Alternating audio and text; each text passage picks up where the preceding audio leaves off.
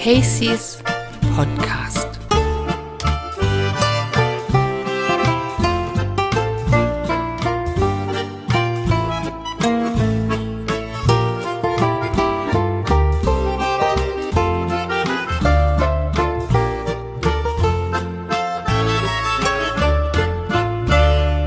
Hier ist ein neuer Podcast und ich habe diesmal einen Gast bei mir und mein Gast, das kann ich sagen, heißt Matthias. Hallo Matthias. Hallo.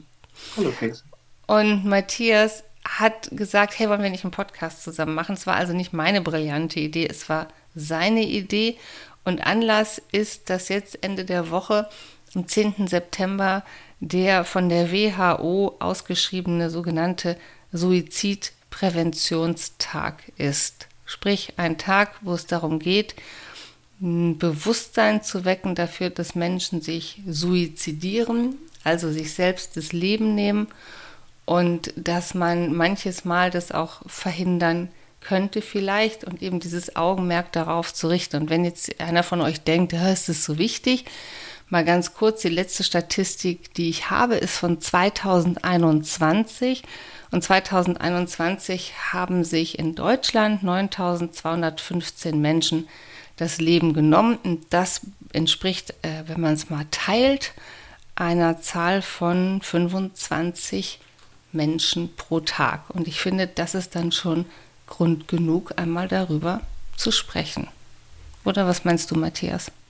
Ja, und ich danke dir nochmal, dass du mir die Möglichkeit gegeben hast. Das war ja doch sehr spontan und deswegen freut es mich umso mehr. Ja.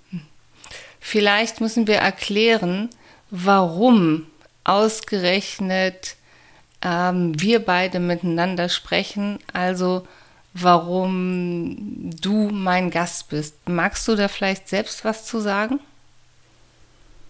Na klar, und zwar, ähm, meine Mutter hat sich am 16.06.2012 das Leben genommen. Ähm, das war zwei Tage vor ihrem 58. Geburtstag. Okay. Ich kenne meine Mutter nur depressiv. Ah, okay, also das, ich wollte gerade fragen, also was war, erstmal, wie alt warst du da? Die Hörer können dich ich ja war, nicht sehen. Ich war 32 und mhm. ähm, ja, ich bin auch nur mit meiner Mutter aufgewachsen. Also es gab nur uns beide. Okay. Und ich kenne meine Mutter über 30 Jahre depressiv. Also das heißt, deine Mutter hatte auch eine diagnostizierte Depression. Ja. Okay. Ich sage mal, du warst ja dann schon älter, ähm, als deine Mutter gegangen ist, also selbst voll im Leben stehend.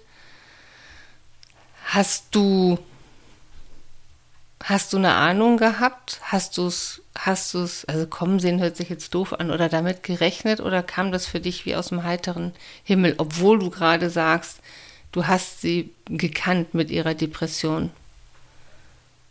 Ich bin mit Sätzen wie, ich bin doch nur eine Last und ich nehme mir das Leben, am besten bin ich nicht mehr da. Ich bin mit diesen Sätzen aufgewachsen. Also es hätte, in dem Sinne hätte es mir klar sein müssen, aber ähm, klar sein können, nicht müssen, ne? ja. weil sie hat ja auch noch deine ersten 32 Jahre gelebt.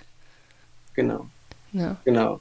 Mhm. Und sie hat auch, sie hat auch ähm, mit diesen Depressionen gearbeitet und dagegen gearbeitet. Sie hat äh, mit 50 noch ihren Autoführerschein gemacht und äh, ihre Alkoholsucht besiegt. Ich weiß noch, das war so ein, äh, ein Ereignis, da hat sie die Flaschen im Ausguss, Ausguss ausgekippt, die sie da hat und hat gesagt, das wird jetzt ein Neuanfang. Also sie hat schon, auch schon gekämpft, aber irgendwann hat die Depression halt die Oberhand gewonnen und dann trifft es einen umso härter. Also ich war nicht drauf mhm. gefasst. Wir haben uns zwei Tage vorher noch unterhalten mit, naja, ähm, naja, du hast ja dann Geburtstag, ich komme dann vorbei, dann trinken wir schon Kaffee, hab dich lieb. Da bin ich heute froh drüber, dass es eine solche Verabschiedung war. Ja. Also meinst du, dass, also das war eine Verabschiedung von ihr? Also dass das, dass sie. Das also habe ich zu dem Zeitpunkt, zu dem Zeitpunkt nicht, nicht gedacht. Und, nee, das ähm, ist ja klar. Aus heutiger Sicht, nicht, aber dass du, dass, dass für sie das schon klar war. Denke ich schon, ja. Mhm. Sie hat mir, also, also um, man muss dazu sagen, was ich glaube, was nie diagnostiziert wurde, aber was ich glaube, dass da auch der Weg in die Schizophrenie ging. Mhm. Weil ich kann mich an, an Sachen erinnern, wie, ich glaube, da fertigt jemand Protokolle über mich an. Ich höre ständig meinen Namen. Oh, und also das heißt, sie, sie hatte Wahnvorstellungen, leichte, paranoide. Und hat sie mir ein Portemonnaie mit 3000 Euro in die Hand gedrückt und gesagt, bewahr das mal für mich auf, bevor sie mir das auch noch abnehmen. Und das mhm. war für ihre Beerdigung. Okay. Das habe ich aber auch nicht gewusst. Die hat kurz vorher, hat sie zu mir gesagt, no, lass uns doch mal eine Patientenverfügung machen. Ich sage, ja, na klar, du wirst ja auch nicht, nicht jünger. Klar, mhm. aber das hätte ich nie in Verbindung gebracht. Niemals. Mhm. Niemals. Und dann, ja. Wie hast du, also da sind ganz, ganz viele Fragen drin und ich will es auch noch auf so eine Ebene für die Zuhörer heben nachher, aber ich würde erstmal gerne von dir ein bisschen mehr wissen. Ähm, also das eine ist, du hast gesagt, du bist mit diesen Sätzen aufgewachsen. Das heißt, als Kind auch schon hat sie so Sätze gesagt. Ja. Ich stelle mir das immens belastend vor. Ich kann mich an einen Suizidversuch erinnern, da war ich vier. Mhm. Aber ich, also das wusste ich damals natürlich nicht, dass es sowas war. Ich weiß nur, dass ich meine Mutter nicht, nicht wach bekommen habe und ähm, dann plötzlich eine Menge Leute bei uns in der Wohnung waren und man mhm. meine Mutter untergehakt hat mhm. und aufs, auf Toilette geführt hat und man hat mir ein Marmeladenbrot geschmiert. Also heute weiß ich, dass sie versucht hat, mit Tabletten sich das Leben damals schon zu nehmen. Ich weiß ja nicht, wie oft sie es schon versucht hat, versucht, wo ich nicht ja. Mhm. Okay. Und als du jetzt mit 32, als deine Mutter es wieder versucht und auch geschafft hat, das ist ja auch nochmal so ein Thema, also versuchte Suizide, dafür werden oft Tabletten zum Beispiel mhm. gewählt. Ja. Und dann gibt es Suizide, die, da wird eine Methode gewählt, bei der einfach klar ist, dass das kein Versuch ist. Ähm, Deine Mutter hat es gewollt. Wäre die Frage an dich. Definitiv.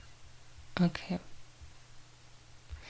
Ich weiß nicht, ob ich das fragen soll oder nicht, wie deine Mutter aus dem Leben gegangen ist. Ich weiß auch nicht, man sagt ja auch oft, und ich meine, ich habe in dem Newsletter, wo ich das jetzt hier verschickt habe, auch äh, eine Triggerwarnung drin stehen. Wer sich, wer selbst so ein Thema hat im Leben, soll aufpassen, dass ob er sowas hört zu deiner persönlichen Geschichte gehört es aber vielleicht dazu zu sagen, wie sie es gemacht hat. Aber wenn du sagst, es gehört nicht dazu, finde ich das auch völlig in Ordnung. Ich habe damit kein Problem. Ich weiß ja nicht, du hast ja damit jetzt sozusagen eine Triggerwarnung ausgesprochen.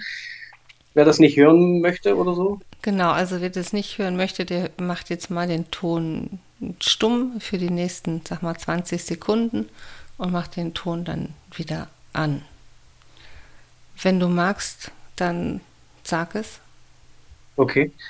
Meine Mutter hat sich in einem Waldgebiet auf einer Brücke das Leben genommen. Sie hat sich in diesem Waldgebiet äh, sehr wohl gefühlt. Sie hat dort, sie hat dort viele Spaziergänge äh, gemacht und ähm, auf dieser Brücke, das ist ein Aus Aussichtsturm bei uns in der Nähe mhm. und das ist ein 28 Meter hoher Turm. Da hat sie, ist sie, sie Okay, in Ordnung.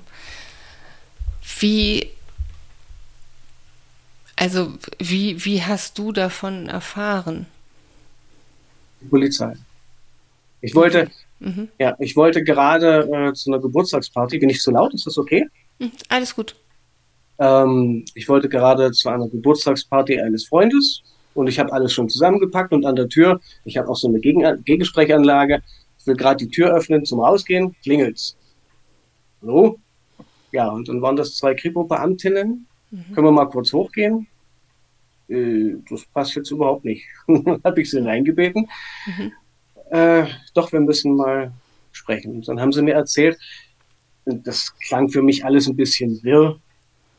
Äh, ihre Mutter wird vermisst. Mhm. mhm. Also wenn es nur mich und meine Mutter gab, wer vermisst sie denn da? Wer soll sie denn vermissen? Mhm. So. Das heißt, sie haben sich rangetastet. Genau. Genau. Mhm. Und ich nehme an, ich nehme an, weil solche, solche mhm. Dramen sich oft in der Familie abspielen, haben die mhm. erstmal ausgetestet, wie ich reagiere. Also gehe ich davon aus, weil das Auto ihrer Mutter ist ähm, an dieser Brücke gefunden worden. Mhm. Okay, ja, ist ja, ist ja in Ordnung. Sie geht da oft spazieren. Mhm. Und dann eben die üblichen Fragen. Wann haben Sie sie das letzte Mal gesehen? Und wie war der Kontakt? Und so weiter. Das heißt, die haben das alles gefragt, bevor sie dir gesagt haben, dass deine Mutter nicht mehr lebt. Das waren noch, also da stand, da lagen noch Stunden dazwischen. Das war meinetwegen 15 Uhr. Mhm. Dann waren die wieder weg. Und man hat mir untersagt, in die Wohnung meiner Wohnung, äh, meiner Mutter, die Wohnung meiner Mutter zu betreten. Was habe ich natürlich gemacht, als die weg waren? Das erste, was ich gemacht habe, ab ins Auto zur, zur Wohnung meiner Mutter. Habe ich gleich den Anruf bekommen, Herr Salomo, wir haben Ihnen doch untersagt, das zu machen. Mhm. Und war ich so wütend, ich will jetzt wissen, was passiert ist und so. Und mhm. dann sind die mit hochgekommen, haben die Wohnung versiegelt. Und, und die haben dir immer noch nicht gesagt, also sie wussten es ja sonst da schon. Also ich meine, ich, ich gehe mal davon aus, sie haben deine Mutter gefunden. Und sie haben dir das nicht gesagt. Das war dann haben, 21 haben Uhr habe ich, hab ich dann Besuch von zwei Kripo-Beamten bekommen, zwei Männern. Mhm. Die sind dann gekommen und haben mir die Nachricht überbracht. Da waren mein bester Freund und meine eine, eine Freundin von mir da. Die haben also schon gesagt, stell dich auf das Schlimmste ein. Das ist ja dann noch eingetreten. Also Mhm. Sag mal, hat die Polizei danach irgendwie das gerechtfertigt, dieses Vorgehen? Also gab es, haben die gedacht, du hättest deine Mutter äh, ermordet oder also sind die von, von irgendeiner Fremdeinwirkung ausgegangen? Gehe ich davon Weil, aus, dass die, dass die ziemlich mhm. lange ermittelt haben. Mhm. Also, mhm. das ist meine Einschätzung, mhm. weil es extrem lange gedauert hat. Zwischen ihre Mutter wird vermisst zu sie hat ihre sich was angetan. Mhm. Mhm. Und ich war damals auch froh, dass, dass ich nicht, nicht allein war. Das wollte ich gerade sagen. Also es ist ja das eine, wenn man, ich sag mal, du hast das vorhin gesagt, mit so Sätzen der Mutter aufwächst, was ich mir als Kind und Jugendlicher also wirklich extrem bedrohlich vorstelle, sowas zu hören. Vor allem, ich habe ja auch rausgehört, dass du gesagt hast, ähm, es gab nur deine Mutter und dich, ihr seid, also mhm. du bist ohne Vater mit ihr aufgewachsen. Ja also ohne weitere Sicherheit gebende Bezugsperson und dann sagt die einzige Person, auf die du angewiesen bist, solche Sätze. Hm. War deine Mutter in Behandlung wegen der Depression? Mehrfach. Okay. Sie war immer mal wieder in mhm. Behandlung, mhm. aber bezogen auch auf die auf die mögliche nahende mhm. Paranoia habe ich immer gesagt, weil man mich auch gefragt hat, warum hast du sie nicht einweisen lassen? Und ich, na, erstens ist das nicht mehr so einfach. lange nicht mehr so einfach. Ja. Und zweitens, wenn du dich nicht, also wenn du nicht das, äh, das Problem bist, sondern alle anderen schuld sind, mhm. dann hast du, ist da auch keine Krankheitseinsicht. Ja. Jetzt mit meiner Ausbildung zum Heilpraktiker für Psychotherapie lerne ich das alles erstmal richtig kennen, was da mhm. abgelaufen mhm. ist und ja. ähm, was da in ihr vorgegangen ist. Vielleicht muss man dazu auch nochmal sagen, weil du das eben mit der Schizophrenie nochmal kam. Bei schweren Depressionen können eben auch, kann auch ein Wahn sich entwickeln. Das muss nicht Richtig. notwendigerweise eine Schizophrenie dann sein. Das ist ja nochmal eine eigenständige Erkrankung. Aber ähm, es gibt da durchaus auch wahnhafte Episoden bei schweren mhm. Depressionen und äh, dann können das so Symptome eben sein die dann, wenn sie nicht erkannt werden oder jemand sich auch nicht behandeln lässt. Ne? Und ja. das mit diesem Einweisen lassen, das ist ja irgendwie so eine spooky Angst, die viele Menschen haben. Da wird man eingewiesen, wenn man was an der Psyche hat. Das ist nicht so einfach in Deutschland. Ja. Einweisungen gehen oder das zu veranlassen, gehen bei akuter Selbst- oder Fremdgefährdung. Und akut heißt, da muss jemand wirklich ein Messer in der Hand haben oder eine Waffe oder der muss sagen, ich gehe jetzt und bringe mich um ja. oder jemand anderen. Alles andere ist schon nicht mehr akut. Und da ist es schwierig, weil dann kann man hundertmal jemanden in ein Krankenhaus bringen, dann sagen die einfach wieder, die können wir nicht hier behalten, rechtlich, und dann geht der Mensch wieder. Ne? Also ja. vielleicht das, das nochmal als, als Ergänzung für die Zuhörer. Wie bist du mit dem Tod deiner Mutter klargekommen? Höhen und Tiefen. Also nach einem anfänglichen tiefen, tiefen, tiefen Tief mhm. ähm, also da war auch ganz viel Wut. Ich wurde, also ich hatte ein, ein Therapiegespräch über eine Stunde. Ähm, Wut weil, gegen weswegen? Na, wegen Oder? dieses Suizids. Mein, also meine Hausärztin hat mir eine Liste mit über 20 Therapeuten gegeben und nur eine hat zurückgerufen. Alle das anderen hatten auf ihrem Tonband, ja, ich habe äh, bis zu einem Jahr Warteliste und so. Das ist echt und die Frau hat zurückgerufen. Mhm. Dann habe ich mich mit der getroffen und ja, das war nichts Halbes und nichts Ganzes. Was meinst du damit?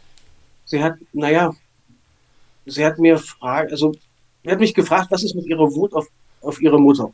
Mhm. Ich bin nicht wütend auf meine Mutter, ich bin wütend auf mich, weil mhm. ich ihr nicht helfen konnte. Ähm, ich war mit der Entscheidung meiner Mutter im Rein. Deswegen war ich trotzdem traurig und, und völlig fertig, weil ich, ich habe meine Mutter verloren, aber mhm. ähm, naja. Also wenn du sagst, du warst mit, ähm, mit dem, mit dem, mit dem Tod deiner, deiner Mutter nicht, aber mit der Entscheidung deiner Mutter, so ist es besser, im Reinen. Das heißt im Sinne von, du hast es akzeptieren können oder hast du es sogar verstehen können? Wie meinst du das? Sowohl als auch. Sowohl als auch. Weil ähm, ich weiß nicht, ob das vielleicht ein bisschen zu spirituell ist, aber ich glaube schon ein Stück weit an einen gewissen Plan. Und ich nehme mhm. an, dass es für meine Mutter auf dem, auf dem Plan stand, so aus dem Leben zu gehen. Mhm. Also finde ich interessant. Ich, ich bin ja so semi-spirituell unterwegs. Mhm. Ich glaube, wer meinen Videos folgt oder Podcast weiß, dass ich eher sehr so down to earth bin. Aber Nichtsdestotrotz schließe ich natürlich nichts aus. Das wäre ein bisschen vermessen auch. Mm, aber das heißt, du hattest, also hast danach dir eine therapeutische Sitzung mal abgeholt, die war aber nichts. Also wie hast du es, du hast gerade gesagt, wütend auf dich selbst, also nicht wütend auf die Mutter, dass sie gegangen ist, da war das Verständnis, aber wütend auf dich selbst, weil du es nicht verhindert hast, nicht ja. hast kommen sehen. Ja, ganz viel Schuld, Schuldgefühle. Mhm. Ähm, hätte ich, hätte ich Zeichen erkennen, hätte ich früher reagieren können. Habe ich meiner Mutter oft genug äh, gesagt, dass ich sie lieb habe. War sie stolz auf mich? So all diese Fragen, die man sich als Sohn so stellt, mhm. nehme ich mal an. Mhm. Und ähm, dieses Gefühl, wäre ich da gewesen. Mhm. Heute weiß ich, wäre ich an dem Samstag nicht da gewesen, wäre es wahrscheinlich an einem Montag passiert. Irgendwann wäre ich, wäre sie eben alleine gewesen. Aber zu dem Zeitpunkt ähm, habe ich mir unheimlich viele Vor Vorwürfe gemacht. Und ich habe es allein durch meine Prägung mhm. Für mich versucht. Ich habe, das schaffe ich schon, das wird schon. Und habe dann nach einem halben Jahr gemerkt, das wollte ich ein. Und das war dann so ein Schlüsselmoment. Ich bin, ich bin immer, mein Arbeitsweg war an der Autobahn vorbei, an zwei Autobahnzubringern mhm. vorbei. Mhm. Und ich habe dann öfter mal so Gedanken gehabt, also eigentlich so jetzt falsch rum auf der Autobahn und fünf, in fünf Minuten hättest du es hinter dir. Also das hat auf dich ausgestrahlt sozusagen, ein Stück genau. weit. Mhm. Genau. Und wenn ich das dann Leuten erzählt habe und die dann sowas sagten wie, Mensch, mach doch sowas nicht, denk doch mal an den vierfachen Familienvater, den du damit in den Tod reißen könntest, ja. habe ich gesagt, und? Und da wusste ich, dass ich Hilfe brauche. Ja. zu dem Zeitpunkt wusste ich, oh, der jetzt, jetzt wird's gefährlich.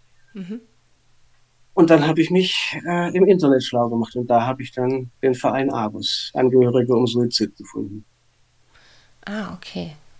Und da bist du hinten. Das heißt, das ist ein Verein, wo eine Selbst, also wie Selbsthilfegruppe sozusagen von Menschen. Das ist ein Selbsthilfegruppenverein. Mhm.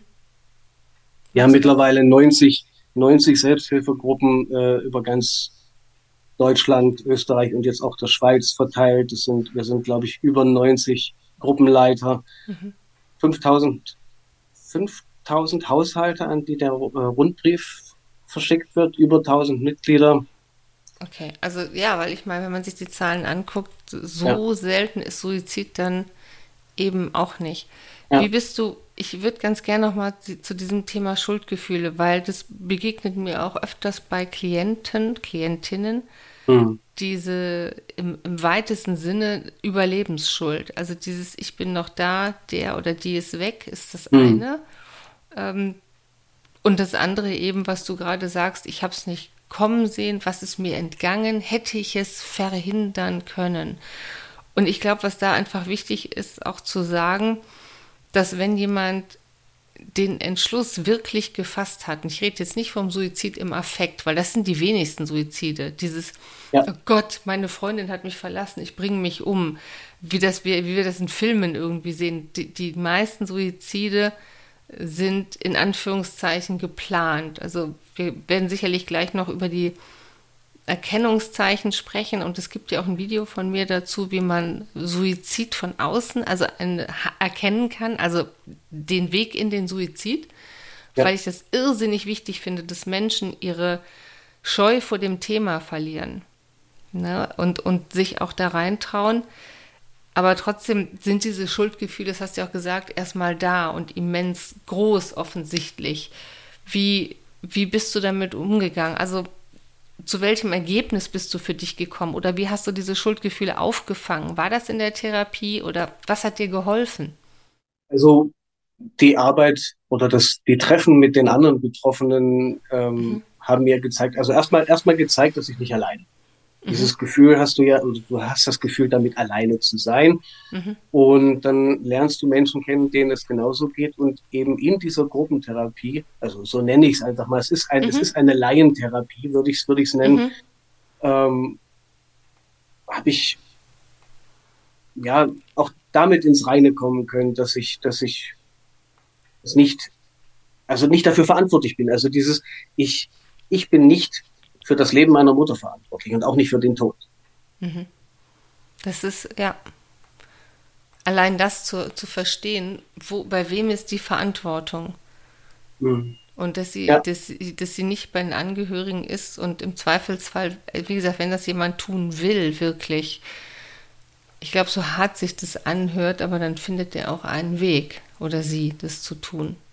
Ich habe mal, ich habe mal einen Vortrag zu dem Thema gehört und der, der Referent sagte, wir sollten alle mehr auf unsere Intuition und auf ja. unser Bauchgefühl hören. Und dann sagte jemand aus dem Publikum, ja, aber wir, unsere, unser Bauchgefühl äh, war, dass wir unserem Sohn sagen, er soll zur Therapie gehen. Das hat er nicht gemacht. Und dann dachte ich so, ja, das, das war auch nicht sein Bauchgefühl. Es war nicht seine Intuition. Mhm. Ich kann meine Intuition nicht auf jemand anderen übertragen, weil es, es ist mein Bauchgefühl. Mhm. Mhm. Naja, und es ist halt dieses, was, was, ja, ich finde, gerade wenn es um, um Suizid geht und, und ich von außen so das Gefühl habe, irgendwas stimmt bei jemandem nicht. Ich glaube, was, was ganz wichtig ist, ist keine Scheu zu haben, es anzusprechen. Also ja. das, das ist das Erste, was man, was man auch in therapeutischen Ausbildungen lernt, weil würden wir es nicht ansprechen, würden wir uns der unterlassenen Hilfeleistung einfach auch ja. schuldig machen, das muss man ganz klar ja. sagen. Aber jeder Normalo kann das auch. Und vielleicht erlaubst du mir den Einschub für die, die das nicht so präsent haben, noch mal kurz zu erklären, welche Phasen es so, so gibt. Also ich habe es eben gesagt, Suizide fallen nicht vom Himmel oder in den seltensten Fällen. In der Regel gibt es so drei Phasen. Es gibt auch nach anderen Modellen mehr Phasen. Also Ringel ist so der bekannteste, der, ähm, glaube ich, der Psychiater Erwin Ringel, der das mal benannt hat, wie viele Phasen es da gibt. Aber ich glaube, was wichtig ist zu verstehen, dass es eben ein Prozess ist bei einem Suizid. Und die erste Phase ist so die Erwägungsphase, also wo, wo der Suizid zum ersten Mal, ja, wie sage ich das, als mögliche Problemlösung in Betracht gezogen wird. Richtig. So. Und das Ding ist, dass da auch oft das Thema Vorbilder mit ins Spiel kommt, man ja, weshalb man ja zum Beispiel in Medien nicht sagt, wie sich jemand suizidiert hat, weswegen wir auch eben diese Triggerwarnung hatten, ähm, weil es Menschen einfach gibt, die sich daran ein Vorbild nehmen, wie das jemand gemacht hat. Ähm, aber das ist so diese erste Phase, diese Erwägungsphase. Und das kriegt man von außen auch nicht mit. Und ne, sage auch dein, du, oder hat deine Mutter das irgendwann mal konkreter angekündigt? Also jetzt konkret in dieser Zeit davor. Hast du da Erinnerungen dran? Nein, gar nicht. Also wie, wie gesagt, über, über die 30 Jahre immer mal so, ich bin für alle nur eine Last und ähm, ohne mich seid ihr besser dran, aber nie, mhm. dann nehme ich mir halt das Leben. dann ist mhm. eben so gar nicht. Ja, und das ist es halt. Und das Schlimme ist ja wahrscheinlich auch, so hart sich das anhört, wenn man das über 20, 30 Jahre hört, dann hat es einen gewissen Abnutzungseffekt. Darf ich das so sagen? Ja, ist, äh, ist genau so. Dann, dann misst man dem nicht mehr so eine Bedeutung bei, ganz einfach. Ja. Mhm. Ähm, ich habe auch von vielen gehört, also das so hart wie das klingt, aber dann mach. Mhm. So, das, weil mhm. da werden ja da, da, durch diese Suizidgedanken, das betrifft, betrifft, ja nicht nur den einen, sondern Depression. Also ich habe mal einen Vortrag ja. gehört, äh, Depression ist ansteckend. Mhm. Und so werden ganz viele damit mit beeinflusst. Mhm. Ja. Und nochmal dieses, wenn dann jemand sagt, dann mach es doch einfach, dann in der Regel meinen die Leute das ja nicht so. Die nee. meinen ja nicht, mach es, sondern es ist mir dieses, diese, dieses, die, auch so ein Selbstschutz, dieses, ich ertrage das nicht mehr, das zu genau. hören, dass du dich umbringen willst. Also auch so ein Wachrütteln im Affekt, dass man sowas sagt, ähm, aber es ist in der Regel ja nicht so, so gemeint. Ne? Nee. Aber das ist dieses, also um das vielleicht nochmal weiterzuführen, das ist diese Erwägungsphase, das ist halt die erste. Dann kommt, hm, wenn da sozusagen der Blick nicht wieder Richtung Leben gerichtet wird, kommt man in die Ambivalenzphase. Und da ist das schon deutlich, deutlich eingeengter. Man sagt überhaupt, man kann sich so diesen, so doof sich das jetzt anhört, den Weg in den Suizid vorstellen, wie so ein spitz zulaufenden Tunnel auf dieses Ziel. Also es engt sich. Ich habe mal so ein Trichtermodell gehört. Genau, Trichter, das ist gut gesagt, genau, wie so ein, wie so ein Trichtermodell. Und es ist, es ist diese Ambivalenz, die da immer stärker zutage tritt zwischen den Kräften, die einerseits das Leben erhalten wollen und den Kräften in einem, die eigentlich das Leben zerstören wollen. Wobei dieses Leben zerstören, es geht nicht darum, das eigene Leben zu zerstören, sondern es geht darum, von etwas wegzukommen, aus etwas Unerträglichem rauszukommen. Das ist in der Regel der Grund für einen Suizid. Es ist eine Flucht aus etwas, was als unerträglich wahrgenommen wird. Ich sage in meinen Vorträgen immer, sie sind nicht lebensmüde, sie sind leidensmüde. Ja, das ist ein Unterschied, ganz genau. Ja. Und man muss vielleicht auch wissen, dass in dieser Phase Suizide bei, ich glaube statistisch, ich will jetzt nichts Falsches sagen, aber ungefähr zwei Drittel aller Fälle irgendwie mal angekündigt werden. Mhm. Mit solchen Sätzen wie, boah, es hat doch alles keinen Sinn mehr, ich will nicht mehr leben oder ich habe schon mal drüber nachgedacht. Also das heißt, in dieser Ambivalenzphase, wo das Leben wollen mit dem, mit dem weg sein wollen ringt, ja. da wird das noch thematisiert. Und das Problem ist in unserer Gesellschaft, dass wir das ganze Thema Leiden, Sterben, Tod so ausklammern, dass Menschen gar nicht wissen, wie sie damit umgehen sollen. Und die ja. übliche Reaktion ist dann bagatellisieren. Ach komm, ist nicht so schlimm. Wird geh doch schon. Raus. Geh mal raus, geh mal in die frische Luft. Morgen ist ein neuer Tag. Also, dass dann solche, solche Sachen gesagt werden, wodurch sich die Person, die da, die da mit sich ringt, noch mehr alleine gelassen fühlt, weil sie nicht ernst genommen wird. Genau.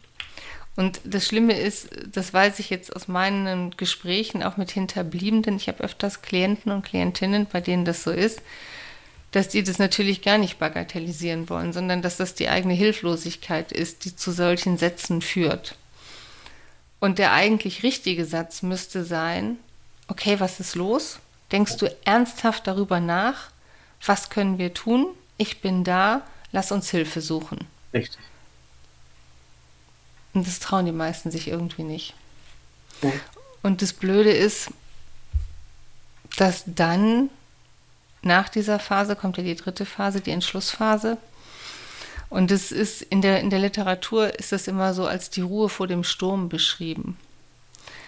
Du, du nickst. War das bei deiner Mutter auch so, dass dann sozusagen das erstmal so okay schien alles? Weil du sagtest, sie hat auch zwei Tage vorher noch gesprochen und so. Und ja, ja, ähm, ich habe gerne Scrubs geguckt.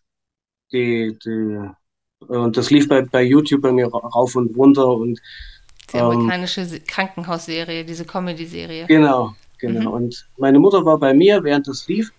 Und dann lief von John Cale Hallelujah. Nicht also von Leonard, Leonard Cohen, sondern Cohen. von John mhm. Cale. Mhm. Mhm. Und hat sie gesagt, das ist aber ein schönes Lied, das gefällt mir. Und kannst du mir das mal auf meinen MP3-Player machen? Und ähm, also sie war sehr viel, ich will nicht sagen lieber, also war ja immer lieb, aber, aber so zutraulich, so, so ähm, mhm. ganz viel hab dich lieb und, und, und ähm, schön, dass mhm. ich da bin. So, so, so, also nochmal zum Ausdruck gebracht, wie froh sie ist, dass sie mich hat. So. Ja. Also ich denke schon, mhm. dass sie da, dass sie da Nähe gesucht so, hat, um sich zu verabschieden. Ja, weil das ist diese dritte Phase, die Entschlussphase, ähm, wo man, wo, und, und wenn man in der Entschlussphase ist oder wenn jemand in der Entschlussphase ist, so ist vielleicht besser gesagt, dann braucht er nach außen nicht mehr ringen. Und mhm. dann ist es auch oft so, dass die dann, diese Menschen dann auf einmal entspannt wirken oder entspannter als vorher, manche sogar heiter, gelassen wirken. Und dann denkt man von außen, hey, dem oder der geht's wieder besser. Ja. Und auf eine gewisse Art und Weise stimmt das auch, aber nicht, weil die besser klarkommen, sondern weil sie wissen, dass sie bald weg sind und ja. dass alles, was an Problemen im Leben da ist, für sie keine Relevanz mehr hat, weil es sie nicht mehr betrifft. Das heißt, die lassen los. Und das ist so, das, das zu erkennen, dass zwischen jemand ist ähm, offen betroffen oder depressiv oder in einer Krise und sagt solche Sätze und dann sagt er die Sätze nicht mehr und sagt dann eher so, nee, ist alles in Ordnung, ist cool, alles feini da muss man misstrauisch werden. Und das da, und das ist, das hängt natürlich dann wieder, also da wird es dann wieder für viele schwierig. Ja, aber jetzt kann ich, ich kann das doch nicht ansprechen. Also überhaupt erstmal das ja. zu erkennen. Deshalb reden wir beide ja auch darüber, Menschen dafür zu sensibilisieren, dass, dass, ne, dass das ein Anzeichen ist, dass wenn es jemandem scheinbar besser geht, und obwohl der ja vielleicht vor zwei Wochen noch gesagt hat, wäre besser, dass ich nicht mehr da bin. Mhm. Ja. Das habe ich in meiner, habe ich in meiner Gruppe oft, mhm. aber da kommen wir später noch dazu, ähm, dass ganz viele berichten, da habe ich echt gedacht, dann ging es dem wieder besser. Mhm. Hat das überstanden mhm. und so. Mhm. Mhm. Ja. ja. Und das ist es eben genau nicht. Ja. Und es gibt so, ich weiß, es gibt so, wenn man, wenn man den Verdacht hat, also ich finde immer, ich möchte Menschen gerne die Scheu nehmen, diese Frage zu stellen. Man kann nichts falsch machen mit der Frage. Also auch mit der Frage, denkst du über Suizid nach? Also mhm. Es ist eine Frage, die ich bei etlichen Klienten und Klientinnen schon gestellt habe. Und das wirst du aus der Arbeit vielleicht auch kennen. Man macht ja auch so Antisuizidverträge, ja. die, ne, wo natürlich Leute auch sagen, es ist nur ein Stück Papier, wenn ich mich umbringen will, mache ich es einfach aber tatsächlich hat, diese, hat es einen psychologischen Effekt, der positiv ist und Menschen im Leben hält. Ja. Und ich denke immer, solange, auch wenn jemand darüber spricht, dass er vielleicht sein Leben für unerträglich hält oder vielleicht gehen will, dieser Teil, der das sagt, der will leben. Sonst würde der Teil das nicht sagen. Mhm. Dieser Teil, der das sagt, sucht Hilfe. Richtig. das sage ich auch Nee, Entschuldige, alles gut. Ich, den Satz noch, mit, dem, mit diesem Teil versuche ich mich zu verbünden und Lösungen zu finden. Sag, was das du ist auch, wolltest. Das ist nett, weil es ja diesen, diesen Satz gibt, der will doch bloß Aufmerksamkeit. Ja, Ach, sicher ja, will der Aufmerksamkeit. Genau ja, das, der will Scheiße geht, gesehen werden. Ja, ja. Also da muss ich auch sagen, wenn ich, wenn ich sowas höre, kotze ich so ein bisschen. Ähm, ja, was ist denn so schlimm daran, dass genau. jemand genau. Aufmerksamkeit äh, haben möchte. So what? Ja, ist doch in Ordnung. Wie oft, wie oft hat er schon Aufmerksamkeit gesucht und sie nicht gefunden? Ja. Ja. ja. Ja, und deshalb, also man macht mit dieser Frage, also ich, ich finde das wirklich wichtig, wirklich, wirklich wichtig. Weil man weiß einfach, wenn Menschen rechtzeitig sich gesehen fühlen, gibt es eine gute Chance, dass sie sich nicht suizidieren, wenn sie Hilfe bekommen. Und ich kann auch mit jemandem, das höre ich schon mal, hm, ich kann mit jemandem nicht auf die Idee bringen, sich zu suizidieren. Also wenn ich sage, hast du schon mal an Selbstmord gedacht und jemand hat bis dahin noch nie an Selbstmord gedacht, fängt er deswegen jetzt nicht an. Jetzt, wo du das sagst, ja, okay. Mensch. Ja, es ist echt bitter, aber man muss es sagen, man bringt niemanden damit auf die Idee. Aber für manche Menschen ist es auch hilfreich, wenn man die Frage stellt, weil sie dann merken, wie sie wirken, die dann auch erschrocken sind und sagen, nee, so schlimm ist es jetzt nicht. So. Ne? Und das, das hilft, hilft einem. Und ich glaube, dass, ja, gut, wir reden deshalb darüber, um da ein bisschen Aufklärungsarbeit zu leisten. Und ich mhm. habe jetzt eben schon, hast du so ein Stichwort gesagt, dass du Vorträge hältst auch. Habe ich das richtig verstanden? Richtig, ja. Erzähl mir was dazu. Was machst du? Das war ein schleichender Prozess, dass ähm, die, ich habe dann irgendwann 2017 eine, eine solche Selbsthilfegruppe bei uns in Sachsen-Anhalt gegründet, weil ich gemerkt habe, dass mir die Arbeit mit Betroffenen selber was bringt, aber auch auf der anderen Seite zu stehen. Und dann wurde ich zu einer Gruppenleiterschulung geschickt und die haben gesagt, jo, du würdest dich dafür eignen, selber eine Gruppe zu gründen. Dann habe ich das gemacht und dann hat man mir die Gelegenheit gegeben, einen Vortrag zu halten. Mhm. Dann habe ich gemerkt, okay, ich darf meine Geschichte erzählen. Und so fing das an, dass ich, dass ich, also ich gehe, ich gehe mein, mit meiner Geschichte auf Reisen. Mhm. Ich erzähle von mir, was mir passiert ist und über die Postvention, denn Argus, Angehörige um Suizid, betreibt ja Postvention, kümmert sich um die Hinterbliebenen. Hinterbliebenen. Mhm. Ähm, soll das auch ein Zeichen für die Prävention sein. Und ähm, ja, mhm. so, so begann das. Und jetzt habe ich einen Vortrag bei, einer, bei einem Hospizdienst in Wolfenbüttel halten dürfen. Jetzt mhm. Ende August ein Workshop zur, zum Thema Suizidprävention bei unserem mhm. Hospiz. Ist die, ja. wie, ist die, wie ist die Nachfrage da? Also Nachfrage hört sich doof an, aber oder wie ist die Resonanz? Also Angebote und Nachfragen bekomme ich immer mal, aber da ist auch ganz viel Angst. Da ist ganz viel Angst, äh, sich überhaupt mit dem Thema zu beschäftigen. Und letztes Jahr waren es viermal. Dieses Jahr zweimal. Also das ist nicht so oft. Mhm. Aber es ist auf jeden Fall ein Anfang. Es ist, man merkt, dass eine Öffnung stattgefunden hat dass sich mehr Leute einfach mit dem Thema beschäftigen. Auch jetzt im Zuge nehme ich an, dass es dadurch kam mit diesem assistierten Suizid. Wollte ich gerade fragen, das gibt es ja nun auch. Hm. Und ähm, wo wir uns in Deutschland ja sehr schwer tun, ja. wo ich in meinem Klientenkreis, im erweiterten Klientenkreis gerade einen Fall hatte, dass jemand also jetzt nach Holland gegangen ist und auch ähm, tatsächlich gestern assistierten Suizid begangen hat, sozusagen. Mhm. Und das ist für viele Menschen ja nach wie vor unvorstellbar. Ne? Und das wird auch weggedrückt und weggeschwiegen. Ja. Naja, weil der Tod, äh, also wir wollen ja in unserem Leben ganz viel kontrollieren. Und Kontrolle ist wichtig für uns. Und ähm, Tod ist etwas, was wir nicht äh, kontrollieren können. Und deswegen ja. passt das überhaupt nicht, das passt überhaupt nicht rein. Das, das, passt nicht ins Konzept. Das passt nicht ins Konzept, ne? Die, die Machtlosigkeit des Menschen genau. angesichts des Todes. Und ich glaube, auch da ist dann vielleicht nochmal hm, ein Aspekt bei Menschen, die sich suizidieren, ist ja das Thema Macht und das Gefühl von Machtlosigkeit. Also ja. Ohn Ohnmacht gegenüber dem Leben, Ohnmacht gegenüber der Krankheit, die man vielleicht hat. Also das sind ja nicht nur Depressionen, wobei psychiatrisch betrachtet das Todesursache Nummer eins ist bei Depressionen, ne? also Suizid.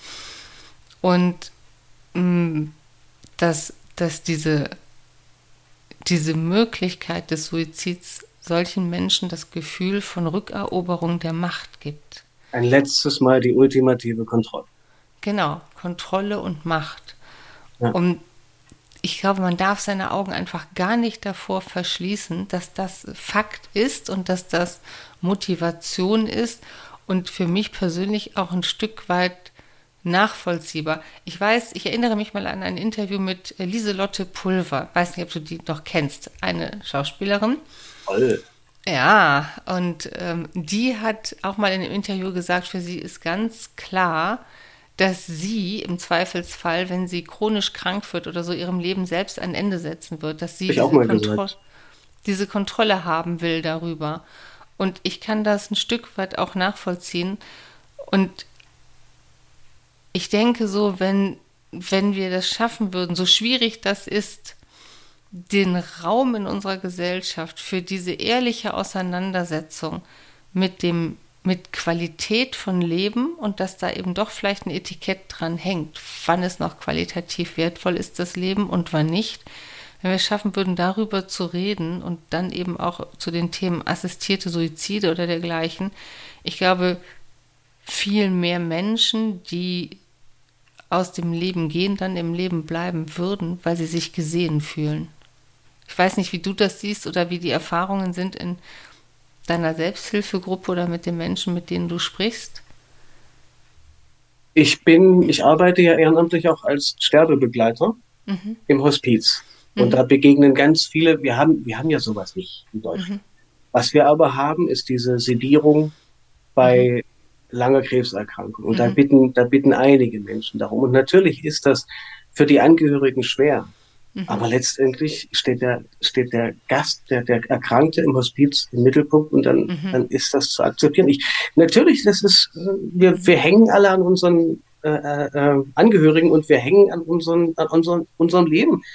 Aber ja, also ich glaube.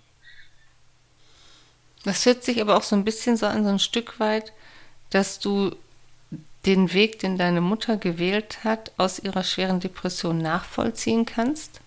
Ja. Mhm. Ich habe mich da, ich kann mich an eine Geschichte erinnern, die auch mal erzählt wurde. Da hatte jemand 30 Jahre Migräne. Mhm. Der hat sich dann ähm, per Pistole suizidiert. Mhm. Und er hat auf die Migräne geschossen. Mhm. Nicht sein Leben damit beenden wollen. Mhm. Der wollte, dass die Schmerzen aufhören. Mhm. Und äh, bei Depressionen, da ist es kein, kein organischer Krebs, da sitzt der Krebs im mhm. Kopf, da sitzt der Krebs in der Seele. Mhm. Und wie, wie, ich glaube, das habe ich vorhin schon mal gesagt, diese Menschen sind nicht lebensmüde, die sind leidensmüde, die wollen, dass mhm. ihre Erkrankung aufhört. Und das ist nachvollziehbar, ne? Ja. Es ist echt, ich merke das selber, wenn wir darüber reden, ähm, und ich mir natürlich auch bewusst bin, dass das öffentlich ist, wie vorsichtig ich meine Worte wähle.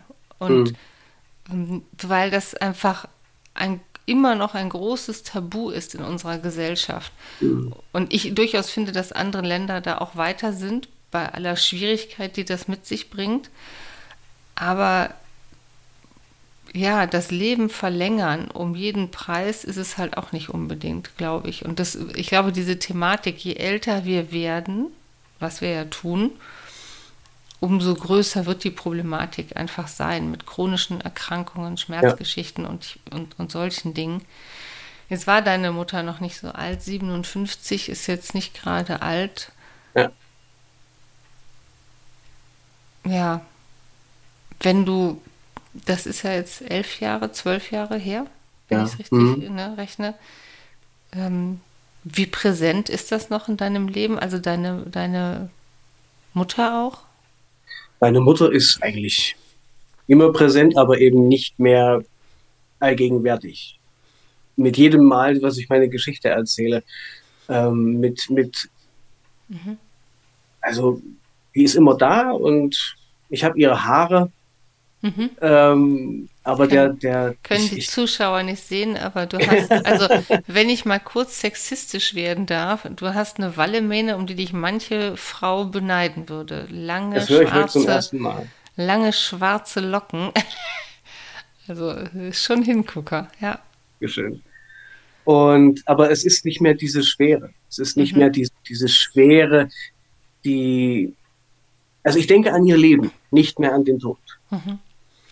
Wie bist du, wie bist du aus den Schuldgefühlen rausgekommen? Weil ich glaube, das ist auch was, was für viele wichtig ist. Wie hast du das geschafft, das, das auch loszulassen, dass es nicht deine Verantwortung war und dass du es nicht hättest ändern können? Ich habe, also das war ein langer Weg.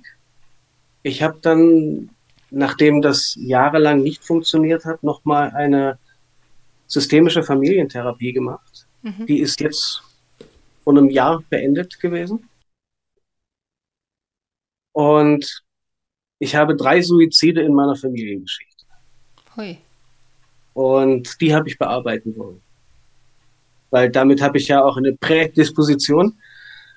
Und da wollte ich mal gucken, was mich so erwartet.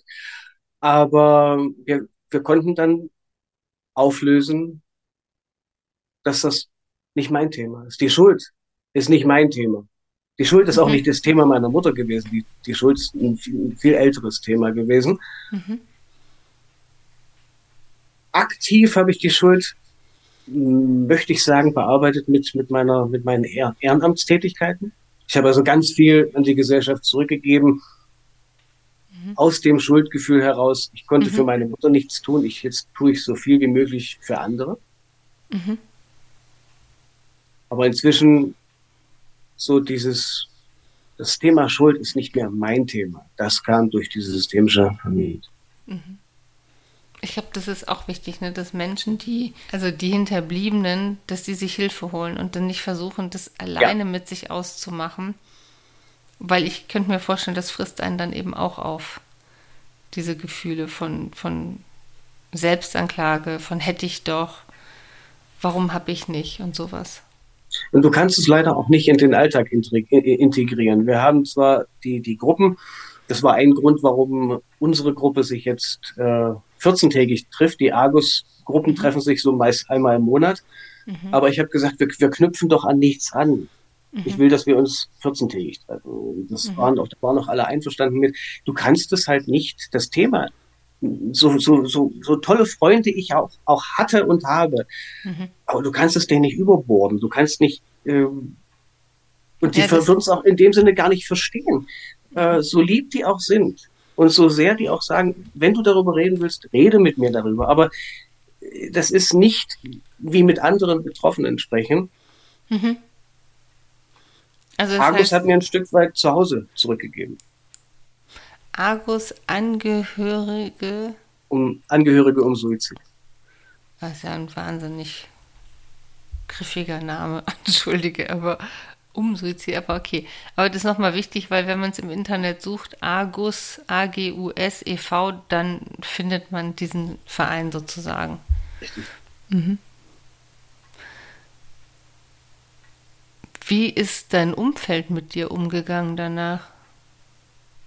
Total liebevoll. Ich habe, äh, viele haben mir berichtet, mein Freundeskreis hat sich äh, verändert, meine oder die Familie des Verstorbenen hat mich verstoßen. Das habe ich alles nicht erlebt. Mhm. Mal davon abgesehen, sowieso, ich habe ja keine Familie mehr, aber ähm, eine, eine, eine Freundin von mir hat mal zu mir gesagt, Sally, also mein Spitzname ist Sally, mhm. Sally, denk dran, wir sind jetzt deine Familie.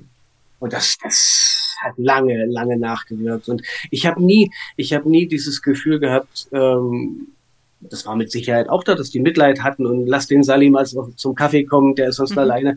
Aber es war, war, mir in dem Augenblick egal. Mhm. Und ähm, also mein Umfeld, da war alles dabei. Da war von, komm, wir gehen mal einen saufen, bis hin, lass uns einfach mal auf einen Kaffee treffen, alles dabei ich hatte, ich hatte Glück. Mhm. Viele haben nicht das Glück, dass da verändert sich der Freundeskreis, da, da sind, da wird die Schuld eben übertragen. Ich habe, ich habe in meiner Gruppe Leute, äh, sagen die Angehörigen zur, zur Ehefrau, du bist schuld, dass mein Sohn sich das Leben genommen hat und so. Oh, also Gott. Okay. Mh, mh. und da wird eben ganz viel auch nur darauf äh, reduziert, was was in der Zeit vor dem Suizid war. Als ob als, als ob ja ein, äh, ein, ein, Ereignis dafür verantwortlich Gar gewesen nicht. wäre. Ja. Wie war, glaub, habt ihr euch gestritten? Hast, hast du, was hast du, was hast du zu ihm gesagt? Ganz schlimm, ganz schlimm. Das sind so Versuche, das, das Unbegreifliche begreifbar zu machen. Und ich glaube, in den Konstellationen ist es eben auch, man braucht einen Schuldigen. Richtig. Ne, weil dann ist, ist es vermeintlich einfacher. Aber die meisten Suizide sind keine Affektsuizide, sondern das sind Suizide in einer Entwicklung. Und ob da, ob da eine psychische Erkrankung mit reinspielt, wie eine Depression oder eine Angsterkrankung oder andere Erkrankungen wie Essstörungen oder Schmerzkrankheiten, aber es ist in der Regel ein längerer Prozess. Ja. Traumata können da auch mit reinspielen, dass Menschen aus dem Leben gehen, weil sie bestimmte Traumata einfach nicht verarbeitet kriegen. Auch das gibt's. Und man kann nicht hingehen und sagen, was hast du letzte Woche gesagt zu dem oder der. Richtig, genau. Aber so, so eng ist das Denken. Mhm. Mhm. Ja, das ist wieder das, wenn Eltern ihr Kind überleben. Ne? Bei einem Unfall, also bei einem Suizid ist es eben dieses, ich kann vielleicht eher, es ist die Suche nach dem Schuldigen einfach, um es ja. leichter zu machen. Ne? Richtig. Mhm.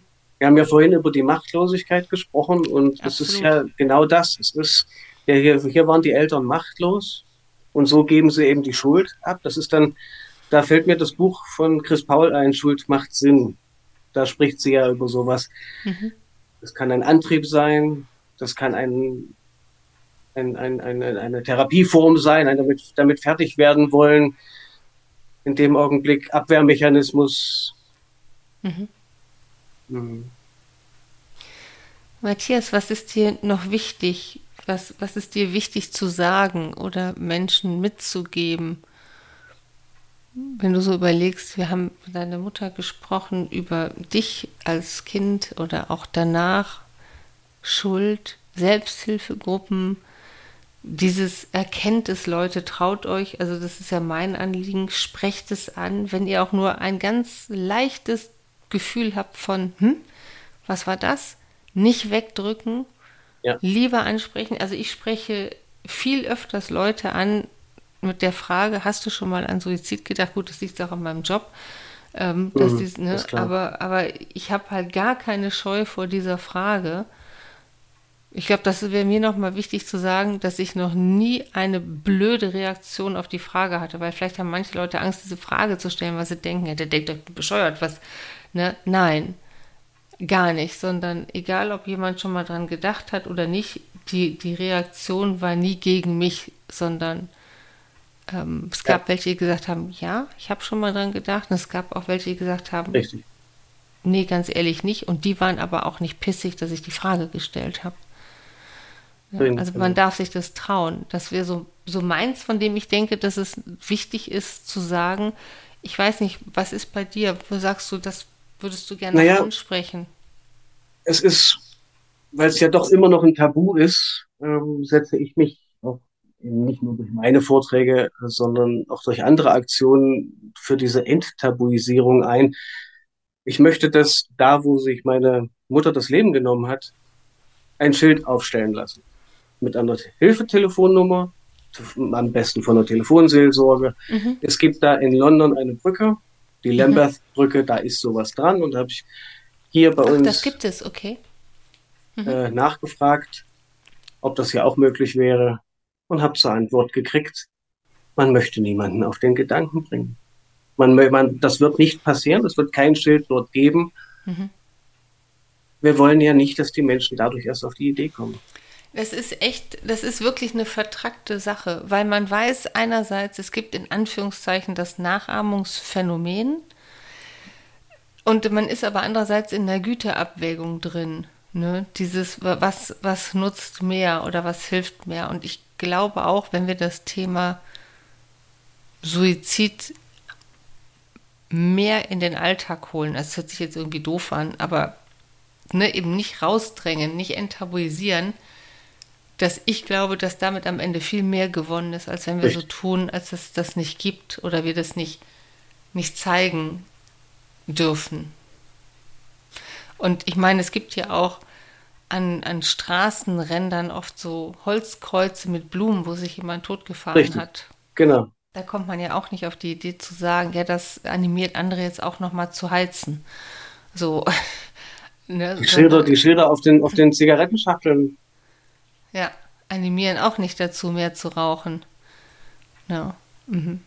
Aber es ist eben, ja, ich wusste nicht, dass es das in London schon gibt, an, also dass, dass das dann irgendwo steht hier. Hat man, hat man mir auch nur geschickt, weil jemand, äh, den ich kannte, da im Urlaub war und hat mir das, das ist genial, einfach, es, es geht doch. Steht, steht da dann, also darf ich das fragen, steht da ein Name drauf oder ist da. If you have, if you have suicidal uh, thoughts und dann mhm. You're not Voll. alone und dann eben, sage ich jetzt mal 116, 117, ist ja nicht an dem, aber aber äh. das heißt, es geht ja gar nicht darum zu sagen, hey, hier hat sich jemand umgebracht, sondern es geht darum, an einem Ort, von dem man weiß, da suizidiert sich schon mal jemand, da dieses Schild anzubringen. Ich finde das eine super Präventionsidee. Ja, eigentlich schon. Ja, nicht nur eigentlich. Man bringt doch, also das ist doch, wir versuchen es doch überall, Menschen ja. zu erreichen. Und wenn ich die genau da erreichen kann, in dem Moment vielleicht nochmal mit, hey, bevor du das tust, ruf mich an. Und ich dadurch vielleicht ein Leben rette. Äh, was, was ist doch super. Man hat, es, man hat es mir so begründet. Stellen Sie sich mal vor, das Schild ist da. Da geht jemand hoch, suizidiert sich und dann kommen die Angehörigen, sehen das und dann kommt sowas wie, der hat der hat das nur gemacht, weil er das Schild gesehen hat. Das also das heißt, die Stadt hat Angst davor, dass man sie dann zur Rechenschaft zieht. Also genau. so ein Kack. Genau. Genau. Diese, ach, man kann man nicht das, mal, also, kann man nicht mal Rückgrat haben. Ist denn Rückgrat so schwierig? Ja. Also ich meine, auch da jetzt, der Gedanke ist nachvollziehbar, weil wir haben eben drüber gesprochen, dass das Zurückgebliebene es viele gibt, die einen Schuldigen suchen und dann da vielleicht auch juristisch versuchen, irgendwas zu reißen. Aber ich glaube, das muss man dann. Es ist trotzdem das Richtige. Ich darf nicht aus Angst vor sowas das Richtige nicht tun. Das geht nicht. Mhm. Aber gut, das ist jetzt mein Idealismus. Hm. Den, den, teilt halt vielleicht auch nicht jeder. Ja. Also ich, ich gebe nicht auf. Ja, ich finde die Idee gut und vielleicht hört das ja auch hier jemand aus einer Stadtverwaltung und sagt, Mensch, ja, weißt du ja nicht, es gibt ja viele, ähm, ich sag mal, oh Gott, kann man das sagen? Es gibt ja so ein paar beliebte Orte, wo Menschen sich suizidieren. Halt. Ja. Und warum dann nicht da hingehen und sagen, hey, don't do mhm. it, talk first, irgendwie sowas. Mhm. Und das Schräge ist ja, da hat man, man hat mir am Telefon gesagt, und das ist ja ein Hotspot auch für Mutproben und so weiter, da fahren die mit dem Moped lang und so, wo ich dachte, dann doch erst recht. ja, natürlich. Mhm. Natürlich, ja.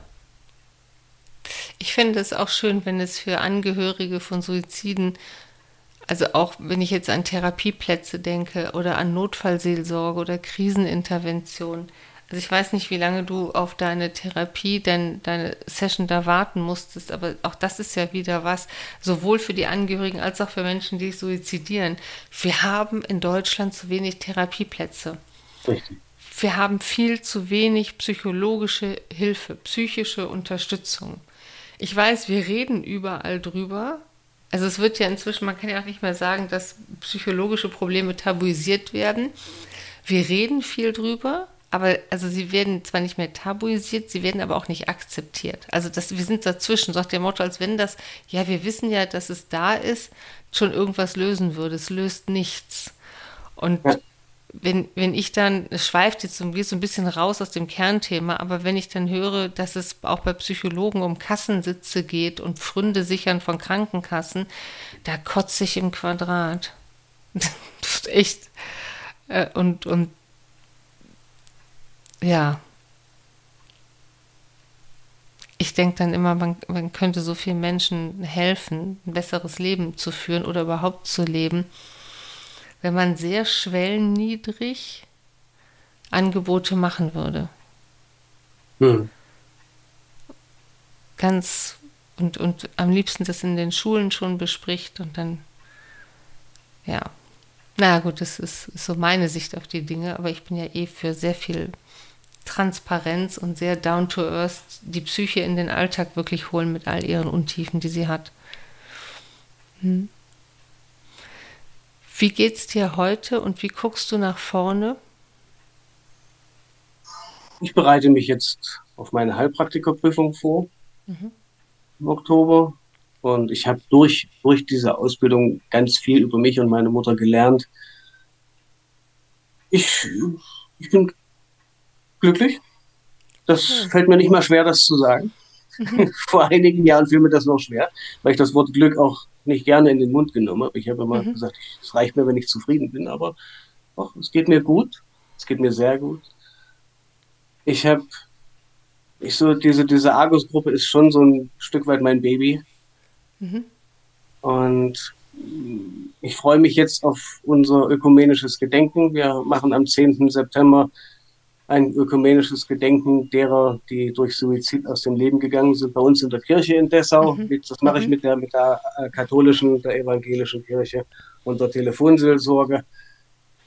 Und das ist, äh, bedenkt man, wie die Kirche dem Suizid mal gegenüberstand, mhm. ein total tolles Angebot. Das, das Angebot kam von denen als Friedensangebot, so, so, so fand ich genial. Ich und das machen wir jetzt seit 2018, ja. immer unter einem anderen Thema. Zu, zu Zeiten von Covid hatten wir eben hinter die Maske schauen. Jetzt, wo wir die Maske aufhaben, müssen wir noch mehr auf die Leute zugehen. Und so steht jedes Jahr unter einem bestimmten Thema. Diesmal ist es eben, das Leben ist ein Geschenk. Mhm. Ja, das finde ich schön. Und auch gerade, dass du sagst, dass die Kirche damit an Bord ist, weil die hat ja in den letzten Jahrhunderten so eine etwas äh, ungünstige Haltung zum Thema Suizid, sagen wir es mal so. Liebevoll ausgedrückt. Ja. Matthias, ich ähm, danke dir sehr für das danke Gespräch, dir. für deine Offenheit. Ich packe ähm, den Link zu eurem Verein ähm, in den Newsletter und die Shownotes auch nochmal rein, dass man sich da, da informieren kann. Ihr beratet ja wahrscheinlich auch, denke ich mal, oder unterstützt Menschen, also auch, worauf sie vielleicht mal achten können. Vielleicht Gespräch. Mhm. Super.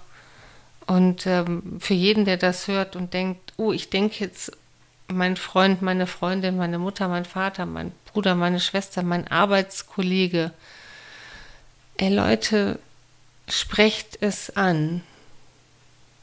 Ja, es kann, ihr vergebt euch nichts. Und selbst wenn jemand mit den Augen rollen solltet, aber ihr habt es angesprochen, habt jemandem gezeigt, dass er sichtbar ist. Und das ist wichtig. Und ich danke dir. Danke, dass, danke dir, dass wir das zusammen machen, gemacht haben. Sehr gern. Sehr gern. Auf bald. Auf bald.